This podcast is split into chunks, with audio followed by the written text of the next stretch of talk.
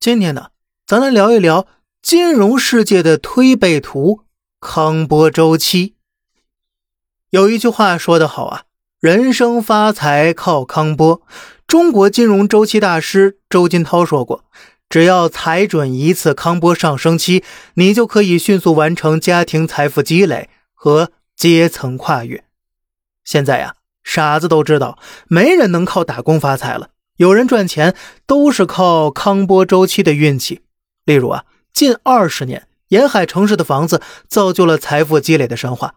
八零后想赶上下海经商那是不现实的，但是他们赶上了互联网红利和房地产红利。零零后的人呢，注定什么也没赶上，只能等待下一次康波周期红利的出现了。哎，您是不是要问九零后啊？嘿，作为我这种九零后啊，他不配出现在。这些案例当中，因为他啥都没赶上。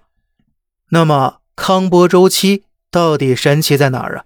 这东西啊，是由康德拉蒂耶夫通过总结过去两百多年的宏观经济规律，在一九二六年的时候提出了长波经济周期假设。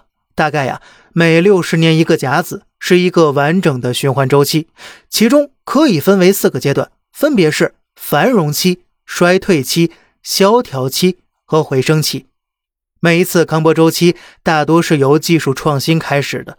最近的一次康波周期呢，是靠信息技术推动的。根据康波理论，我们正处于第五个康波中的萧条阶段，估计啊，二零二五年后开始回升，也就是在上期节目中咱们得出的结论了。而历史上每次康波周期的萧条期啊，都伴随着战争、饥饿和动乱。您看看现在世界上的政治紧张局势，通胀压力高位运行，经济衰退，还有比康波周期更加准确的存在吗？您要说有的话，小胖第一个能想到的，只能是唐朝贞观年间，唐太宗李世民命天文学家李淳风、相士袁天罡推算大唐气运而做的推背图了。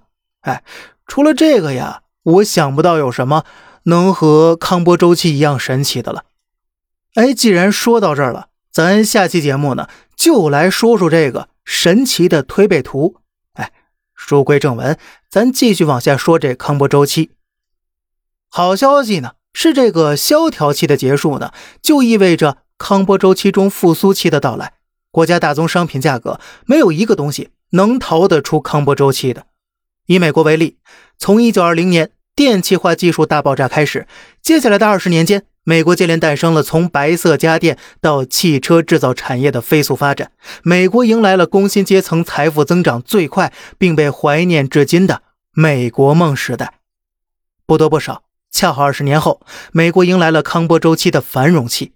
随着二战结束，美国人均 GDP 继续不断飙升，美国依靠雄厚的财力支撑起了一系列匪夷所思的计划，例如。阿波罗探月计划从一九七零年开始，电气化的红利被开发完成了。从那年开始呢，美国生产效能急剧下滑，康波周期的衰退期呢也是正式到来。直到信息通信技术的到来，开始了新的一轮循环。历史的事实告诉我们，这个东西呀，这个康波周期那是客观存在的，是不以人的意志为转移的。好了。本期节目关于康波周期的知识啊，就介绍到这儿了。下一期关于推背图，神奇的推背图，咱们不见不散。好了，这里是小马侃大山，每天早上七点与您分享一些这世上发生的事儿，观点来自网络，咱们下期再见，拜拜。